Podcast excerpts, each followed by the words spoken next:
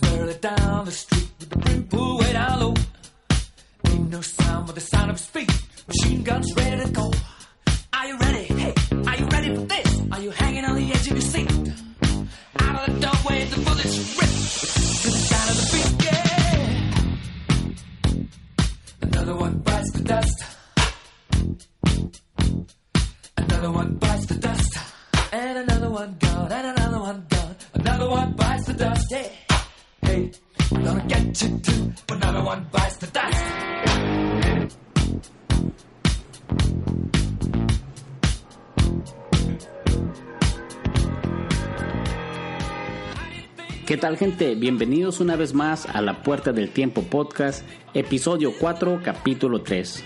Mi nombre es Armando Espinosa, el transportador, y en esta ocasión continuaremos con la narrativa de la Segunda Guerra Mundial, donde el final de la misma se acerca ya con unos frentes sumamente mermados y hartos del combate, que durante seis años fueron dejando un rastro de muerte, destrucción y un descontrol total en toda Europa y la URSS. Asimismo hablaremos también de la bomba atómica que por primera y única vez se utilizó destruyendo Hiroshima y Nagasaki, esperando que este acto jamás vuelva a repetirse por ningún ningún motivo. También vamos a hablar de algunas estadísticas no muy alentadoras de bajas humanas y algunos tratados que surgieron de todo este desafortunado conflicto, algunos datos curiosos, algunos otros insólitos. Y así sin más con esta pequeña reseña, abramos la puerta del tiempo y transportémonos hasta la Segunda Guerra Mundial. Comenzamos.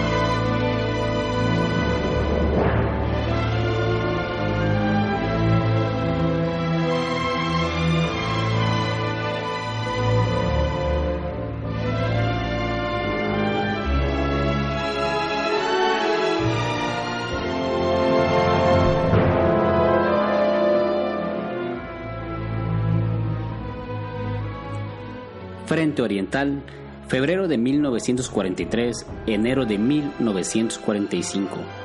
¿Quieren una guerra de aniquilación? Les vamos a dar una guerra de aniquilación. Losif Stalin. Después de la rendición del sexto ejército alemán en Stalingrado el 2 de febrero de 1943, el ejército rojo lanzó ocho ofensivas durante el invierno. Muchas estaban concentradas a lo largo de la cuenca del Don, cerca de Stalingrado.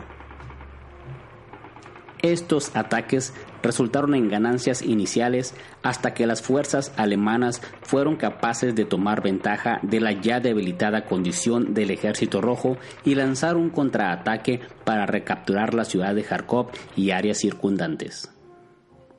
Esta sería la última victoria estratégica importante de los alemanes en la Segunda Guerra Mundial. Las lluvias de primavera impidieron las operaciones en la Unión Soviética, pero ambos lados usaron este tiempo para prepararse para la inevitable batalla que llegaría en el verano. La fecha del comienzo de la ofensiva se había movido rápidamente debido a que retrasos en su preparación habían forzado a los alemanes a posponer el ataque. El 4 de julio, la Wehrmacht, después de reunir la concentración de poder de fuego más grande de toda la Segunda Guerra Mundial, lanzó su ofensiva contra la Unión Soviética en el saliente de Kursk, los soviéticos conocían sus intenciones y se apresuraron a defender el saliente con un sistema enorme de defensas en el terreno. Los alemanes atacaron a la vez desde el norte y el sur del saliente y esperaban encontrarse en el medio, cortar el saliente y atrapar a 60 divisiones soviéticas. La ofensiva alemana en el sector norte fue abortada cuando consiguieron realizar muy pocos progresos a través de las defensas soviéticas, pero el sector sur hubo un verdadero peligro de producirse una penetración alemana. Los soviéticos trajeron entonces sus reservas para contener el empuje alemán en el sector sur y la consiguiente batalla de Kursk llegó a ser la batalla de tanques más grande de la guerra cerca de la ciudad de Prokhorovka. Los alemanes ya no tenían reservas de consideración, habiendo agotado sus fuerzas acorazadas y no pudieron parar la contraofensiva soviética que los lanzó de vuelta a sus posiciones de partida. Los soviéticos capturaron Kharkov después de su victoria en Kursk y con las amenazas de las lluvias de otoño, Hitler estuvo de acuerdo en una retirada general a la línea del Dnieper en agosto. A finales de septiembre, los alemanes encontraron la línea de Dnieper imposible de sostener cuando crecieron las cabezas de puentes soviéticas. Ciudades importantes del Dnieper empezaron a caer, siendo la primera Zaporozhye seguida por Dnepropetrovsk. A principios de noviembre, los soviéticos penetraron a través de sus cabezas de puente a ambos lados del Kiev y recapturaron la capital ucraniana. El primer frente ucraniano atacó en Korostén en Nochebuena y el avance soviético continuó a lo largo de la línea del ferrocarril hasta que se alcanzó la frontera polaco-soviética de 1939. Los soviéticos lanzaron su ofensiva de invierno en enero de 1944 en el sector norte y liberaron el brutal sitio de Leningrado los alemanes hicieron una retirada ordenada desde el área de Leningrado a una línea más corta basada en los lagos del sur. Para marzo, los soviéticos golpearon en Rumanía desde Ucrania.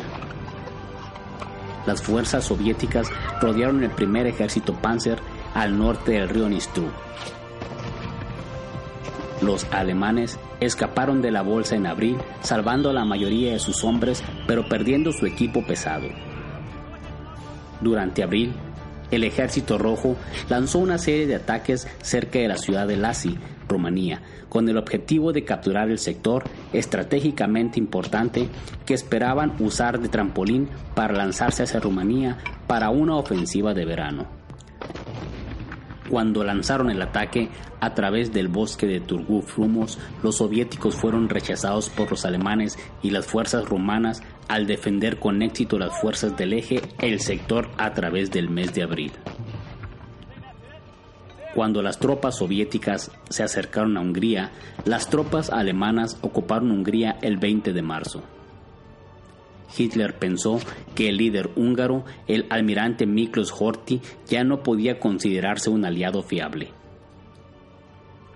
Otro de los aliados del eje, Finlandia, había buscado una paz separada con Stalin en febrero de 1944, pero no aceptaron los términos iniciales que se les ofrecieron.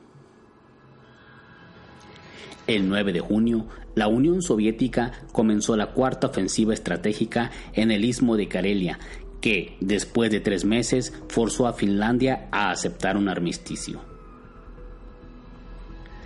Antes que los soviéticos pudiesen comenzar su ofensiva de verano hacia Bielorrusia, tenían que limpiar la península de Crimea de fuerzas del eje restos del 17 ejército alemán del Grupo de Ejército Sur y algunas fuerzas rumanas habían sido aisladas y dejadas atrás en la península cuando los alemanes se habían retirado de Ucrania. A principios de mayo, el tercer frente ucraniano del Ejército Rojo atacó a los alemanes y la consiguiente batalla fue una victoria completa para las fuerzas soviéticas, fracasando un chapucero esfuerzo de evacuación a través del Mar Negro por parte de los alemanes con Crimea limpia, la largamente esperada ofensiva soviética de verano, de nombre en código Operación Bagration, comenzó el 22 de junio de 1944 con 2.5 millones de hombres y 6.000 tanques. Su objetivo era limpiar Bielorrusia de tropas alemanas y aplastar al grupo de ejército centro-alemán que estaba defendiendo ese sector.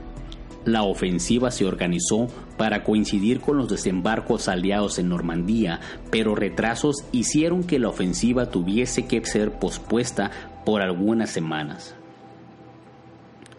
La subsiguiente batalla resultó en la destrucción del grupo de ejército centro-alemán y en unas 800.000 bajas alemanas, la derrota más grande de la Wehrmacht durante la guerra los soviéticos continuaron imparables adelante, alcanzando los alrededores de Varsovia el 31 de julio. La proximidad del ejército rojo hizo que los polacos de Varsovia pensasen que serían liberados pronto. El primero de agosto se rebelaron como parte de la más amplia operación Tempest. Casi 40.000 luchadores de la resistencia polaca tomaron el control de la ciudad. Los soviéticos, sin embargo, no avanzarían más. La única ayuda que recibieron los polacos fue fuego de artillería, cuando unidades del ejército alemán que se movían dentro de la ciudad para acallar la revuelta recibieron disparos de artillería soviética. La resistencia acabó el 2 de octubre. Después, unidades alemanas destruyeron la mayor parte de lo que había quedado de la ciudad. Después de la destrucción del grupo de ejército a centro alemán, los soviéticos atacaron a las fuerzas alemanas en el sur a mediados de julio de 1944 y en el plazo de un mes habían limpiado Ucrania de la presencia alemana, infligiéndole graves pérdidas a los alemanes. Una vez que Ucrania fue limpiada, las tropas soviéticas golpearon en Rumanía.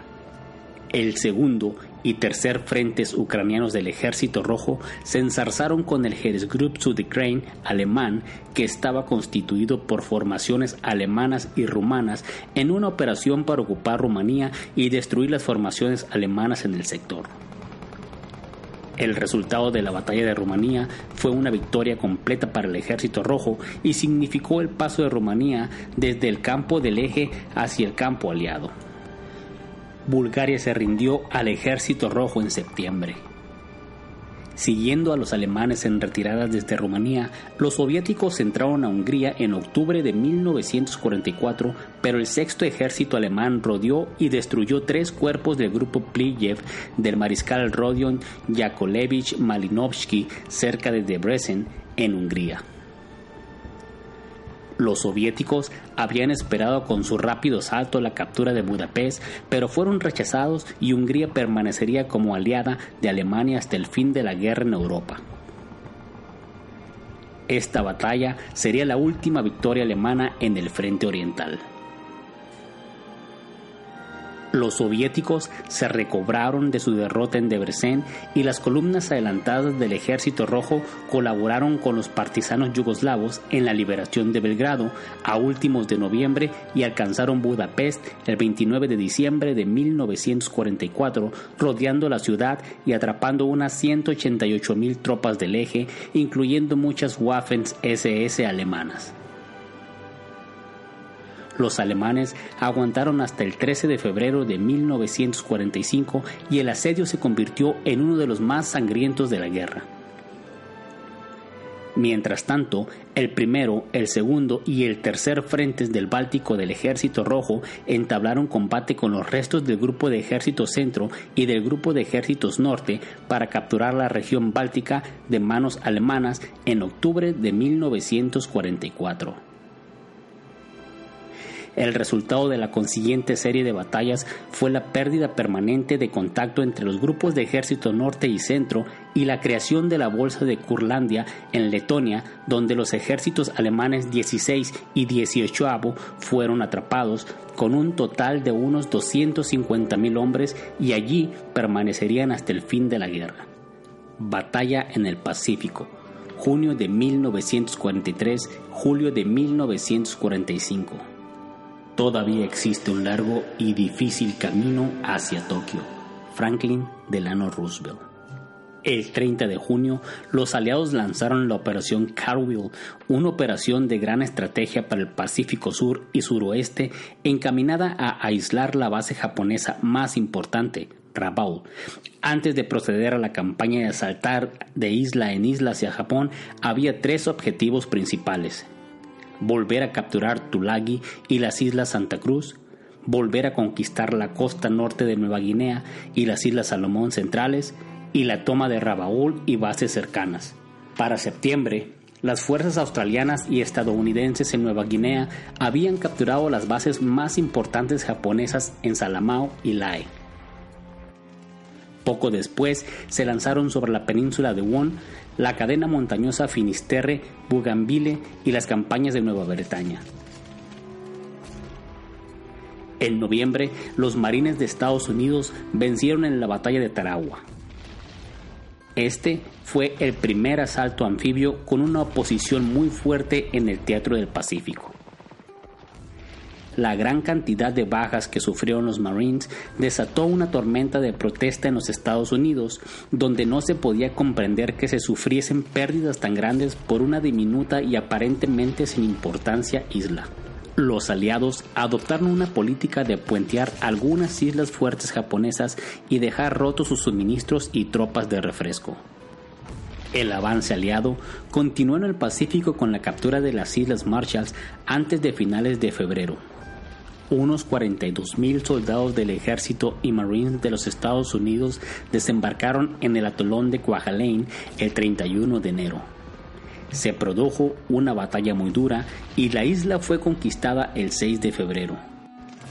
Después, los Marines de Estados Unidos volvieron a derrotar a los japoneses en la batalla de Eniwetok.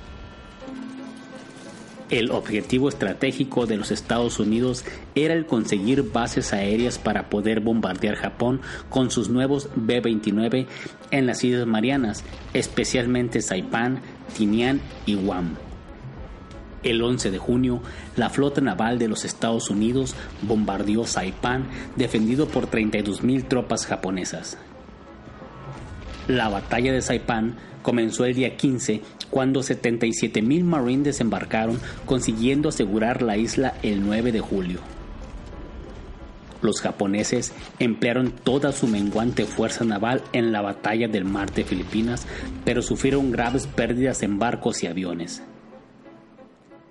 Después de la batalla, la fuerza de los portaaviones japoneses ya no era efectiva militarmente. Con la captura de Saipan, Japón estaba al fin al alcance de los bombarderos B-29. Guam fue invadida el 21 de julio y conquistada el 10 de agosto, pero los japoneses lucharon fanáticamente.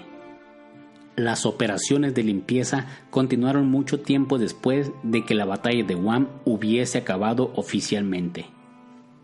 La isla de Tinian fue invadida el 24 de julio y fue tomada el 1 de agosto. Esta operación vio el uso por primera vez del napalm en la guerra. Las tropas del general MacArthur liberaron las Filipinas, desembarcando en la isla de Leyte el 20 de octubre. Los japoneses se habían preparado dispuestos a una defensa a toda costa y usaron los últimos restos de sus fuerzas navales en un intento fallido para destruir la fuerza de invasión en la batalla del Golfo de Leyte desde el 23 de octubre hasta el 26 de octubre de 1944, la batalla naval más grande de la historia del mundo moderno. Esta fue la primera batalla en la que los japoneses emplearon ataques kamikaze. El acorazado japonés Musashi, uno de los dos acorazados más grandes jamás construidos, fue hundido por 19 torpedos estadounidenses y 17 bombas. A lo largo de 1944, los submarinos y aviones aliados atacaron la marina mercante japonesa y privaron a la industria japonesa de las materias primas por cuya obtención Japón había ido a la guerra. El principal objetivo era el petróleo y Japón estaba casi seco a finales de 1944. En 1944, los submarinos hundieron unos 2 millones de toneladas de carga, mientras que los japoneses solamente fueron capaces de reemplazar menos de un millón de toneladas. El sexto ejército de los Estados Unidos desembarcó en Luzón, la principal isla de las Filipinas. Manila fue reconquistada en marzo. Los Estados Unidos capturaron Iwo Jima en febrero la isla era psicológicamente importante porque era un territorio tradicional japonés administrado por la prefectura de Tokio. Iwo Jima estaba fuertemente defendido con muchos túneles, trincheras y fuertes bajo tierra, pero eventualmente fue conquistado por los Marines después de que hubiesen capturado el monte Suribachi, un punto clave de la defensa. Iwo probó ser de un valor incalculable debido a sus dos campos de aviación que fueron usados para los aterrizajes de emergencia de los B-29 y porque estaban bastante cerca de Japón como para proveer escolta de cazas a los bombarderos y así alcanzar las islas de origen japonesas. Con la consiguiente captura de Okinawa desde abril hasta junio, los Estados Unidos llegaron a la tierra natal de los japoneses dentro de un radio de acción más cómodo para sus ataques navales y aéreos. Los japoneses defendieron la isla con tropas terrestres, kamikazes y con la misión suicida del acorazado Yamato que fue hundido por los bombarderos en picado estadounidenses. Junto con docenas de otras ciudades japonesas, Tokio fue bombardeado con bombas incendiarias y murieron cerca de 90.000 personas en el ataque inicial. Las condiciones de vida hacinadas alrededor de los centros de producción y las construcciones residenciales de madera contribuyeron a las cifras tan grandes de pérdidas humanas. Además, los puertos y las mayores áreas de tránsito marítimo de Japón fueron saturadas con minas colocadas desde el aire en la operación Starvation que desorganizó totalmente la logística de la isla. La última ofensiva importante en el área del Pacífico Sudoeste fue la campaña de Boroneo de mediados de 1945, cuyo objetivo era aislar más aún a las fuerzas japonesas que quedaban en el sureste de Asia y asegurar la liberación de los prisioneros de guerra aliados. China y el sureste de Asia, marzo de 1944, junio de 1945. En abril de 1944, los japoneses comenzaron la operación Ichigo para asegurar la ruta férrea entre Pekín y Nanking y para limpiar el sur de China de campos de aviación estadounidenses bajo el mando del general Chennault. La operación tuvo éxito ya que abrió un corredor continuo entre Pekín e Indochina y forzó la recolocación de los campos de aviación más tierra adentro. Sin embargo, falló en la destrucción del ejército de Chiang Kai-shek y los estadounidenses pronto adquirieron las Marianas desde las que podían bombardear las islas de origen japonesas. Mientras los estadounidenses continuaban sin pausa la construcción de la carretera del Edo desde la India hasta China, en marzo de 1944 los japoneses empezaron su propia ofensiva hacia la India. Esta marcha hacia Delhi fue iniciada por Netaji Subhash Chandra Bose, el comandante del Ejército Nacional Indio, que era una fuerza compuesta de prisioneros de guerra del ejército indio británico que habían sido capturados por los japoneses y que habían decidido unirse a la guerra en un intento para librar a la India de sus gobernantes coloniales y desde ahí obtener la independencia los japoneses intentaron destruir las principales fuerzas indias y británicas en Kohima e Impal, resultando en alguno de los combates más feroces de la guerra. Mientras que las tropas aliadas que estaban cercadas eran reforzadas y suministradas por aviones de transporte hasta que las tropas frescas consiguieron romper el asedio, los japoneses, debido en parte a las lluvias torrenciales, agotaron sus suministros y empezaron a pasar hambre. Las fuerzas supervivientes se retiraron eventualmente perdiendo 85 mil hombres, una de las derrotas más grandes del Japón durante la guerra. Durante el monzón, desde agosto hasta noviembre de 1944, los japoneses fueron perseguidos hasta el río Chinduin en Birmania. Con el comienzo de la estación seca, a principios de 1945, las fuerzas estadounidenses y chinas finalmente completaban la carretera del Ledo, aunque demasiado tarde como para tener ningún efecto decisivo. El 14 Ejército Británico, compuesto de unidades indias, británicas y africanas, lanzó una ofensiva en Birmania Central las fuerzas japonesas fueron derrotadas decisivamente y los aliados los persiguieron hacia el sur, conquistando Rangún el 2 de mayo. Frente Occidental, junio de 1944, enero de 1945. En el este, la vastedad del espacio permitirá una pérdida de territorio sin sufrir un golpe mortal a las oportunidades alemanas para sobrevivir. No pasa lo mismo en el oeste. Si el enemigo tiene éxito, vendrán consecuencias de proporciones catastróficas en muy poco tiempo. Adolf Hitler. En la primavera de 1944 se habían completado las preparaciones aliadas para la invasión de Francia se habían unido unas 120 divisiones con unos 2 millones de hombres, de los cuales 1.3 millones eran estadounidenses, 600 mil eran británicos y el resto unidades canadienses, franceses, libres y polacos. La invasión se emplazó para el 5 de junio, pero debido al mal tiempo se propuso para el 6 de junio de 1944. Entre el 85 y el 90% de todas las tropas alemanas estaba desplegado en el frente oriental y solo unos 400.000 alemanes en dos ejércitos, el séptimo ejército alemán y el recién creado quinto ejército Panzer, era todo lo que Alemania podía reservar para defenderse contra la invasión aliada. Los alemanes habían construido también una serie de fortificaciones elaboradas a lo largo de la costa, llamadas el Muro del Atlántico, para detener la invasión, pero en muchos sitios el muro estaba incompleto o destruido a causa de los bombardeos aliados, cuya superioridad en aviación era apabullante las fuerzas aliadas, bajo el mando supremo de Dwight D. Eisenhower, habían lanzado una elaborada campaña de engaños para convencer a los alemanes que los desembarcos ocurrirían en el área de Calais, lo que causó que los alemanes desplegaran gran parte de sus fuerzas en ese sector. Solamente 50.000 alemanes estaban desplegados en el sector de Normandía el día de la invasión.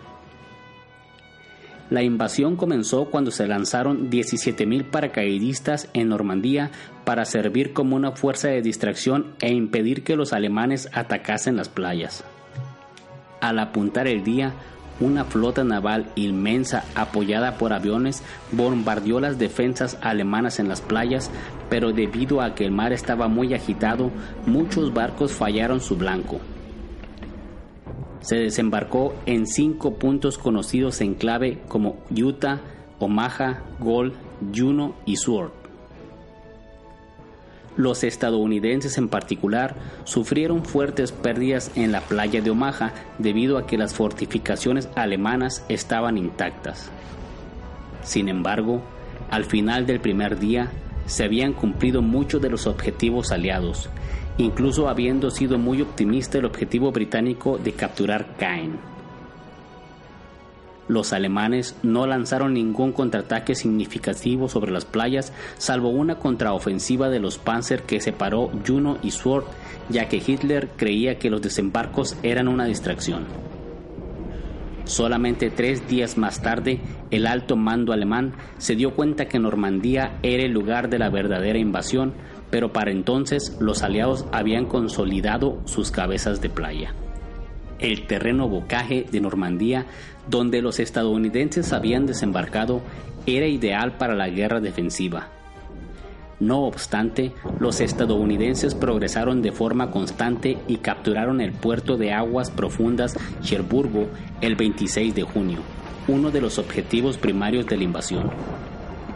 Sin embargo, los alemanes habían minado el puerto y destruido muchas de las instalaciones antes de rendirlo y haría falta otro mes antes de que el puerto pudiese ser habilitado para un uso limitado los británicos lanzaron otro ataque el 13 de junio para capturar Caen, pero fueron rechazados debido a que los alemanes habían reforzado la ciudad con un gran número de tropas en la ciudad para retenerla.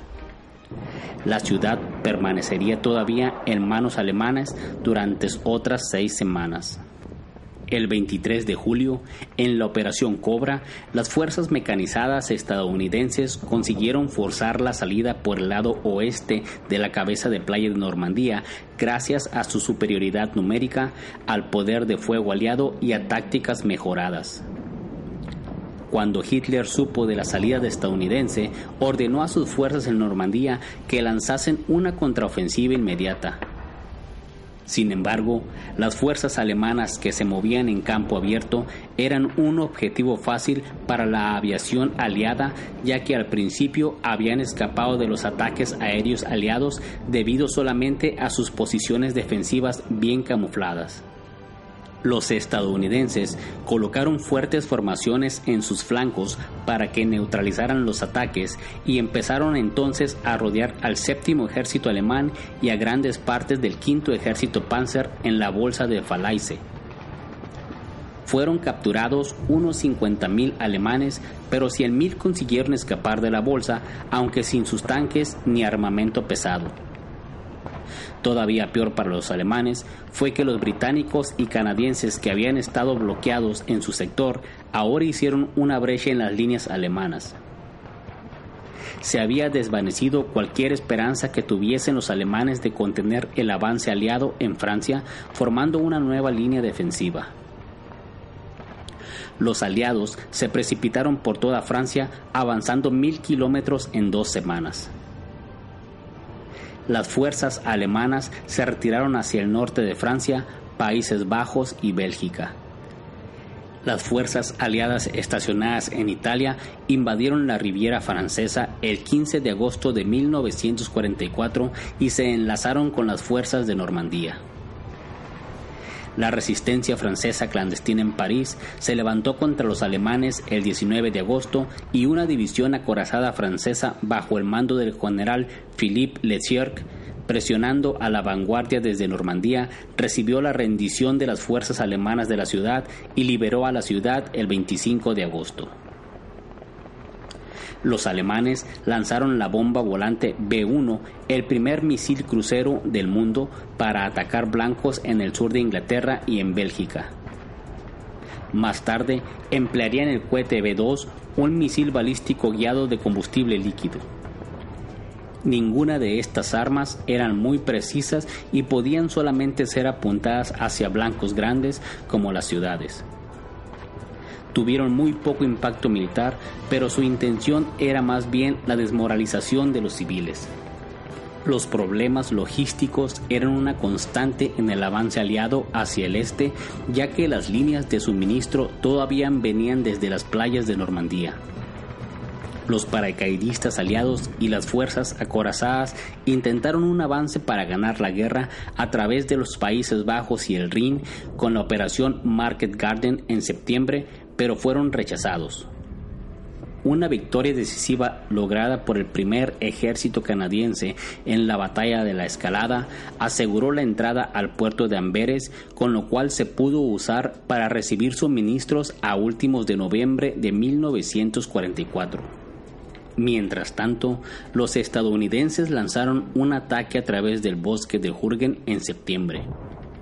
Los alemanes, a pesar de tener menor número de hombres, fueron capaces de rechazar a los estadounidenses durante cinco meses usando el difícil terreno y buenas posiciones defensivas. En octubre, los estadounidenses capturaron Aquisgrán, la primera ciudad importante alemana en ser ocupada. Hitler había estado planeando desde mediados de septiembre una contraofensiva importante contra los aliados. El objetivo del ataque sería la captura de Amberes.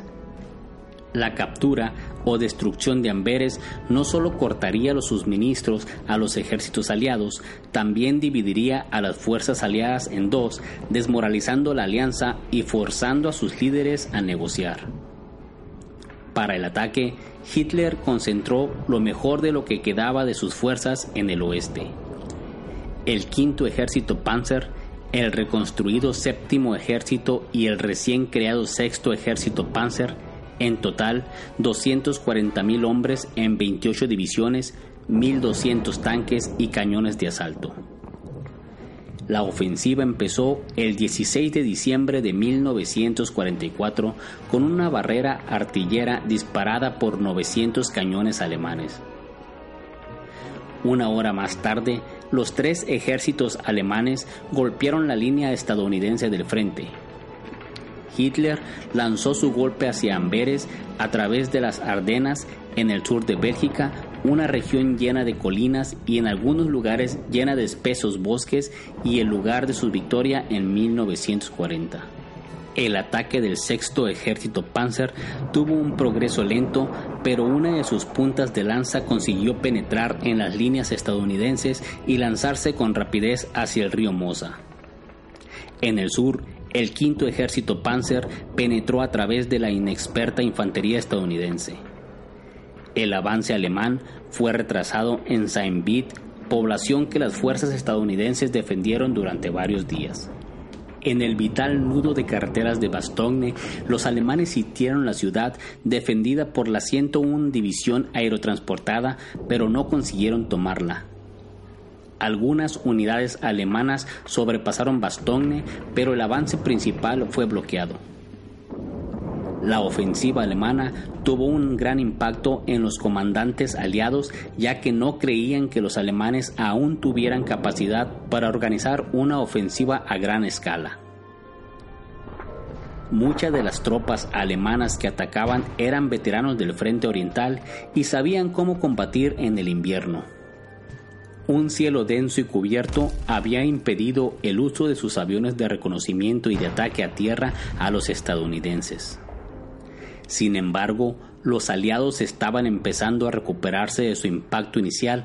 El primer ejército y el noveno ejército se reagruparon para bloquear cualquier intento de avance de los alemanes hacia el norte. El tercer ejército de Patton hizo un giro rápido de 90 grados y golpeó el flanco sur alemán. El 26 de diciembre, el tercer ejército había liberado Bastogne, el clima en esos momentos había mejorado, permitiendo liberar todo el poder aéreo aliado hasta detener el ataque terrestre alemán en Dinant.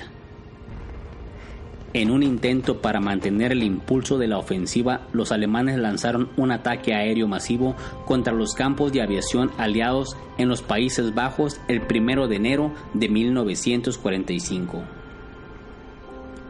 Los alemanes destruyeron 465 aviones, pero perdieron 277 de sus propios aviones. Mientras que los aliados recuperaron sus pérdidas en cuestión de días, la Luftwaffe no, porque ya no fue capaz de lanzar más ataques aéreos importantes.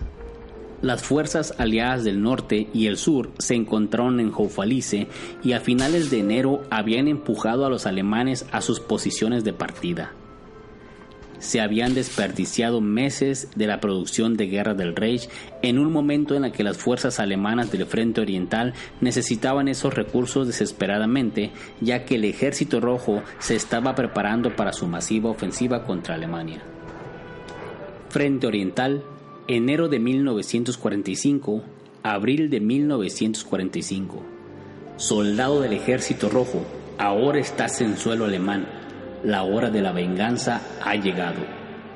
Ilia Ehrenburg. con los Balcanes y la mayor parte de Hungría limpias de tropas alemanas, a últimos de diciembre de 1944, los soviéticos comenzaron un despliegue masivo de sus fuerzas hacia Polonia para su inminente ofensiva de invierno. Los preparativos soviéticos todavía estaban en marcha cuando Churchill le pidió a Stalin que lanzase su ofensiva tan pronto como fuera posible para aliviar la presión alemana en el oeste. Stalin accedió y la ofensiva fue dispuesta para el 12 de enero de 1945. Los ejércitos de Konev atacaron a los alemanes en el sur de Polonia y se expandieron desde su cabeza de puente en el río Vistula cerca de Sandomierz. El 14 de enero, los ejércitos de Rakosovsky atacaron desde el río Nareu al norte de Varsovia.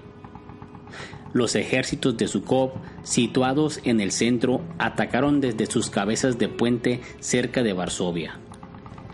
La ofensiva combinada soviética rompió las defensas que cubrían Prusia Oriental, dejando al frente alemán en un completo caos. Zhukov tomó Varsovia el 17 de enero y para el 19 de enero sus tanques habían llegado a Lodz. Ese mismo día, las fuerzas de Konev alcanzaron la frontera alemana anterior a la guerra. Al final de la primera semana de la ofensiva, los soviéticos habían penetrado 160 kilómetros en profundidad en un frente que tenía 650 kilómetros de ancho. La apisonadora soviética se paró finalmente en el río Oder a finales de enero a solo 60 kilómetros de Berlín. Los soviéticos habían esperado capturar Berlín para mediados de febrero, pero resultó una previsión demasiado optimista. La resistencia alemana, que casi había colapsado en la fase inicial del ataque, se había endurecido tremendamente. Las líneas soviéticas de suministro estaban sobreextendidas y la disciplina entre las tropas soviéticas en el momento que fueron lanzadas sobre el suelo alemán se colapsó. El deshielo de primavera la falta de apoyo aéreo y el miedo a ser rodeados a través de ataques de flanco desde Prusia Oriental, Pomerania y Silesia condujo a un alto general de la ofensiva soviética. El recién creado grupo de ejército Vistula, bajo el mando de Heinrich Himmler, intentó un contraataque en el flanco expuesto del ejército soviético, pero había fallado para el 24 de febrero. Esto hizo que Zhukov tuviese claro que el flanco tenía que ser asegurado antes que pudiese montarse cualquier ataque sobre Berlín.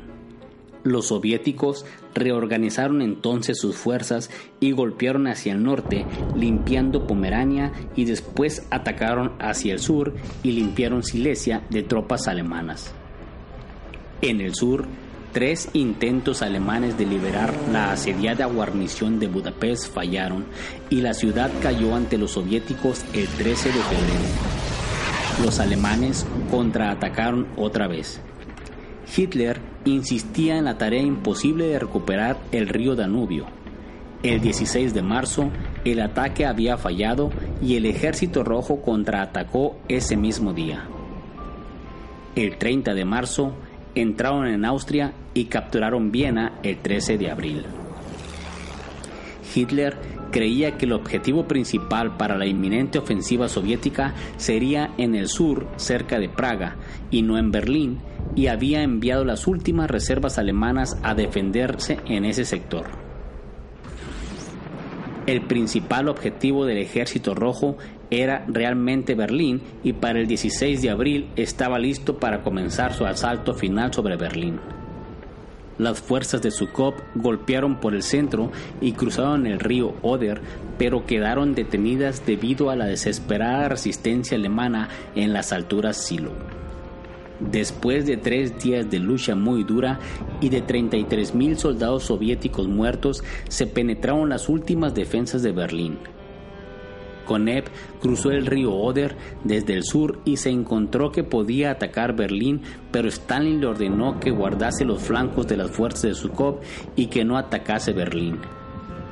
Las fuerzas de Rokossovsky cruzaron el Oder por el norte y enlazaron con las fuerzas del mariscal de campo Bernard Montgomery en el norte de Alemania, mientras que las fuerzas de Zhukov y Konev capturaban Berlín. Para el 24 de abril, los grupos de ejércitos soviéticos habían rodeado al noveno ejército alemán y aparte del cuarto ejército Panzer. Estas eran las principales fuerzas que supuestamente tenían que defender Berlín, pero Hitler había dado órdenes a estas fuerzas que aguantasen donde estaban y que no retrocediesen. Así que las principales fuerzas alemanas que supuestamente debían defender Berlín estaban atrapadas al sureste de la ciudad. Berlín fue rodeada más o menos en este momento y como esfuerzo de resistencia final, Hitler llamó a los civiles, incluyendo a los adolescentes y ancianos, a que luchasen en la milicia Volkssturm contra el ejército rojo que se estaba aproximando. Estas fuerzas marginales fueron aumentadas con los vapuleados restos alemanes que habían luchado contra los soviéticos en las alturas Silo. Hitler le ordenó al cercado noveno ejército que rompiese el cerco y que enlazase con el doceavo ejército del general Walter Wenck y que liberasen Berlín una tarea imposible. Las unidades supervivientes del noveno ejército fueron conducidas hacia los bosques que rodeaban Berlín, cerca del pueblo de Albe, donde estuvieron envueltos en una lucha particularmente dura, tratando de romper las líneas soviéticas y de alcanzar al doceavo ejército. Una minoría consiguió unirse al doceavo ejército y dirigirse peleando hacia el oeste para rendirse a los estadounidenses. Mientras tanto, la durísima lucha urbana continuaba en Berlín. Los alemanes habían almacenado una gran cantidad de Panzerfaust y consiguieron destruir una gran cantidad de tanques soviéticos en las calles llenas de escombros de Berlín. Sin embargo, los soviéticos emplearon las lecciones que habían aprendido en la lucha urbana en Stalingrado y fueron avanzando lentamente hacia el centro de la ciudad.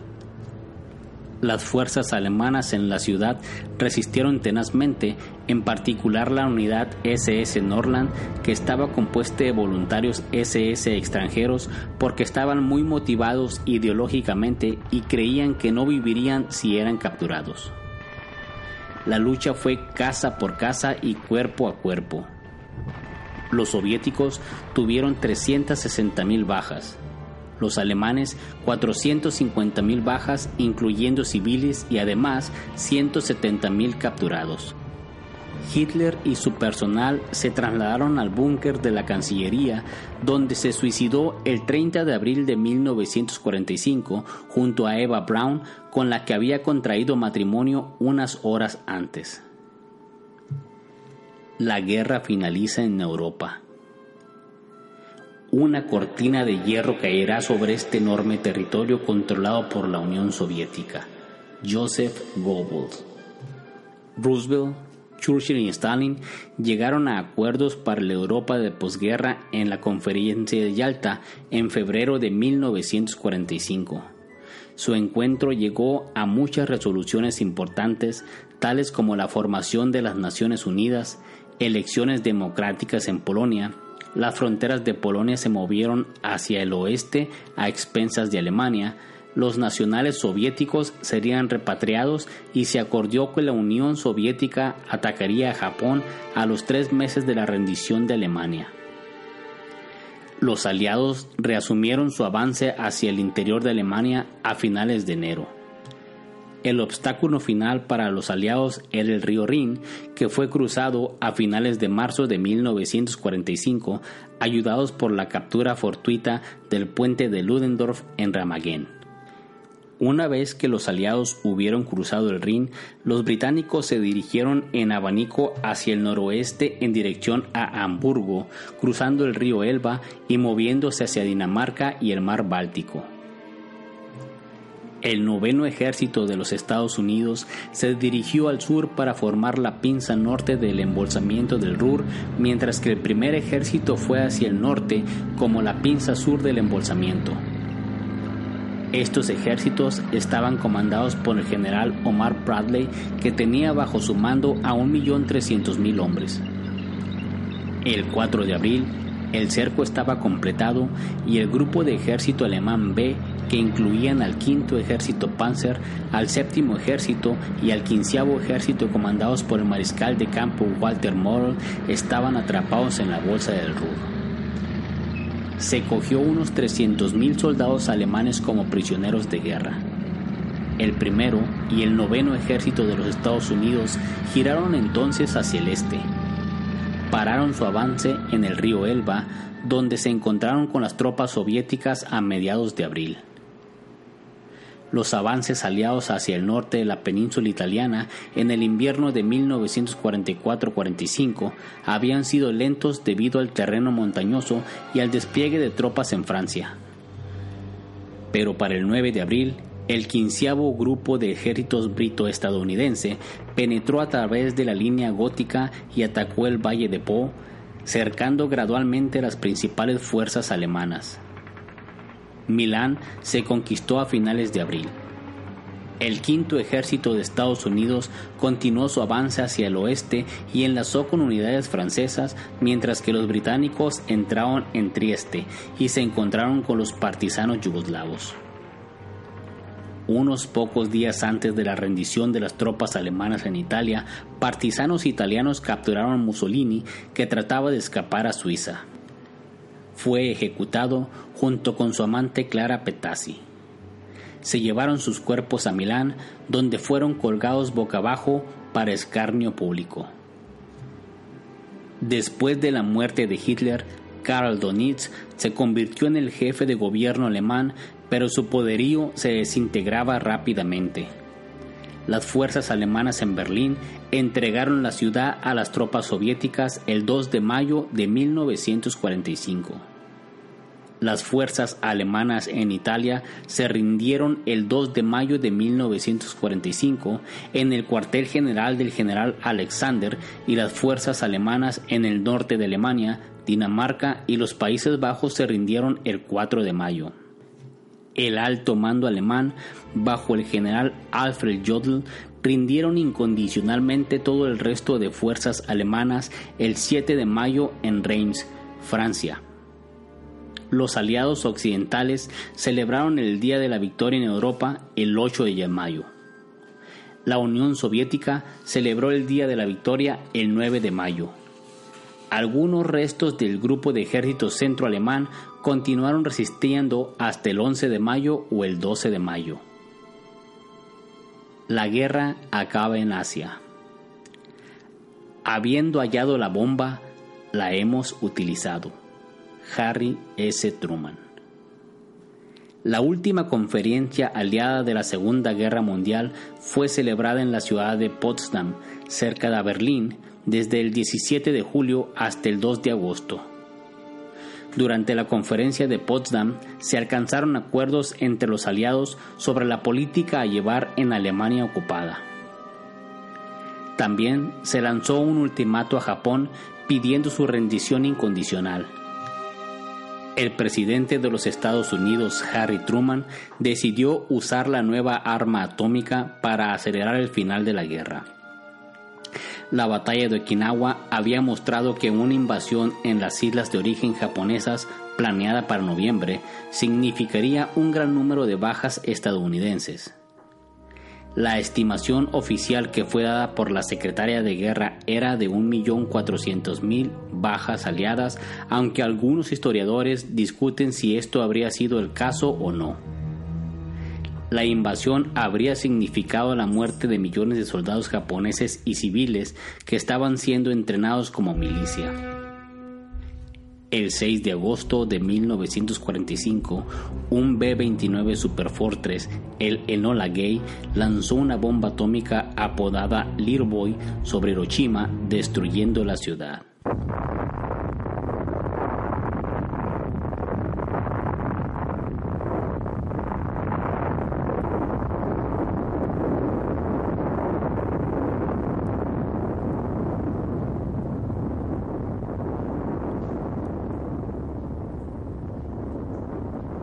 El 9 de agosto, un B-29 llamado Boxcar lanzó la segunda bomba atómica apodada Fatman sobre la ciudad portuaria de Nagasaki.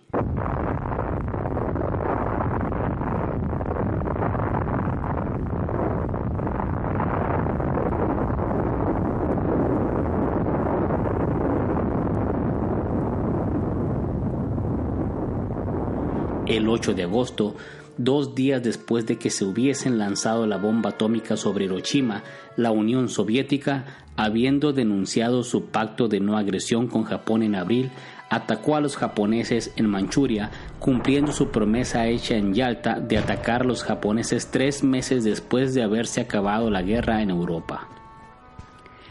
El ataque fue hecho por tres grupos de ejércitos soviéticos. En menos de dos semanas, el ejército japonés en Manchuria, que consistía en aproximadamente un millón de hombres, había sido destruido por los soviéticos. El ejército rojo se movió hacia Corea del Norte el 18 de agosto. Corea fue seguidamente dividida en el paralelo 38 en las zonas soviéticas y estadounidenses. El uso estadounidense de las armas atómicas contra Japón y la invasión soviética de Manchukuo hicieron que Hirohito se apresurase a puentear el gobierno existente e interviniese para finalizar la guerra. En su locución radiofónica a la nación, el emperador no mencionó la entrada de la Unión Soviética en la guerra, pero en su reescritura a los soldados y marineros del 17 de agosto ordenándoles el alto al fuego y entregar las armas, acentuó la relación entre la entrada de los soviéticos en la guerra y su decisión de rendirse, omitiendo cualquier mención a las bombas atómicas.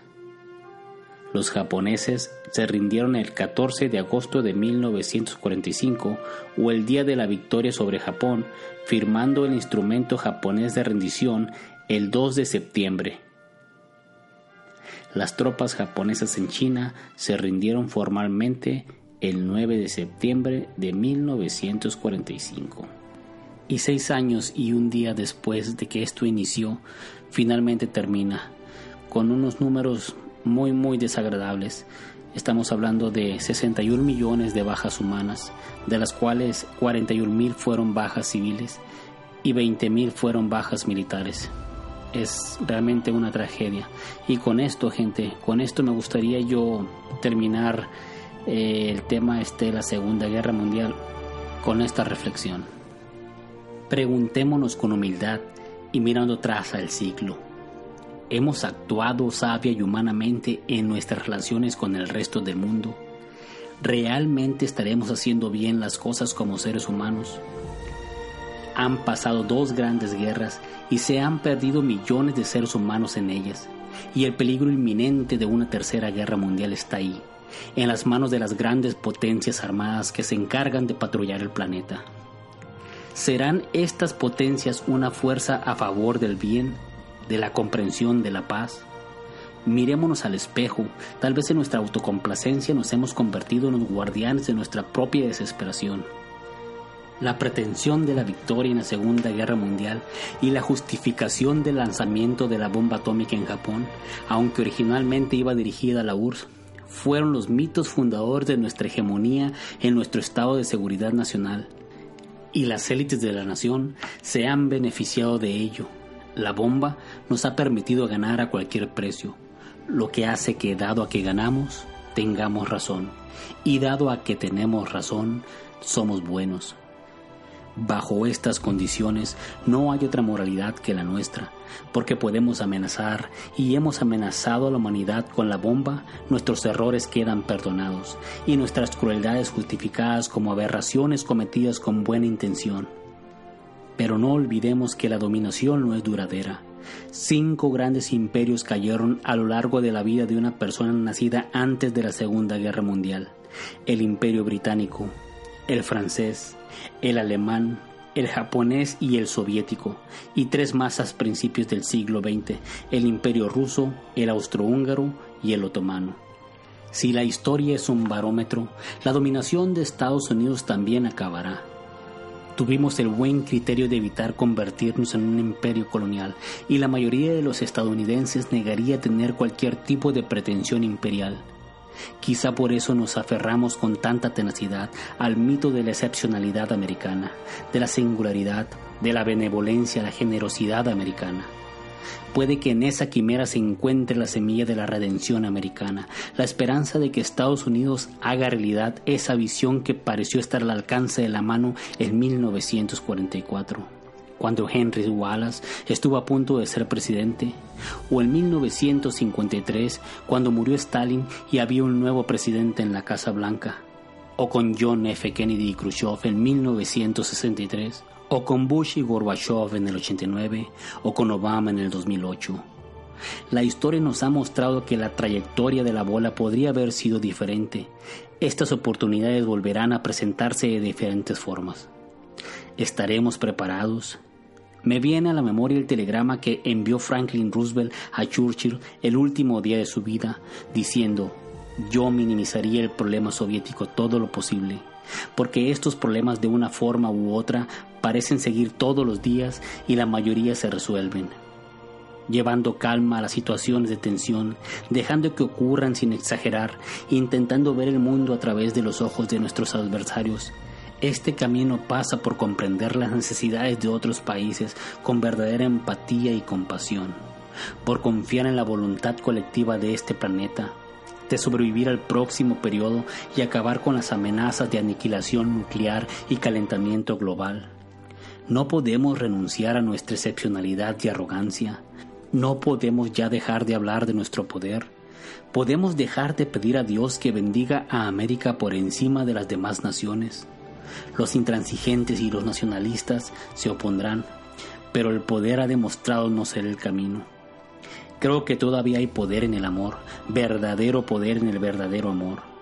Busquemos la forma de volver a respetar la ley de la civilización por la que al principio nos unimos y dejamos a un lado nuestras diferencias para proteger las cosas que importan. Heródoto escribió en el siglo V a.C. La primera historia se escribió con la esperanza de evitar que se perdiera el recuerdo de lo que los hombres han sido. Y por esa razón, la historia de la humanidad no es solo una historia de sangre y muerte, sino también de honor, triunfo, bondad, recuerdo y civilización. Hay un camino para avanzar, y ese camino es recordar el pasado y desde ahí podremos emprender paso a paso como un bebé el camino hacia las estrellas.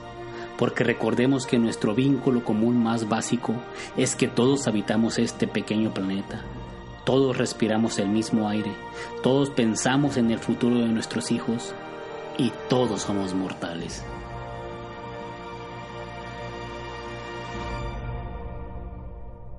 Bueno, mi gente, aquí termina el episodio 4 del tema de la Segunda Guerra Mundial.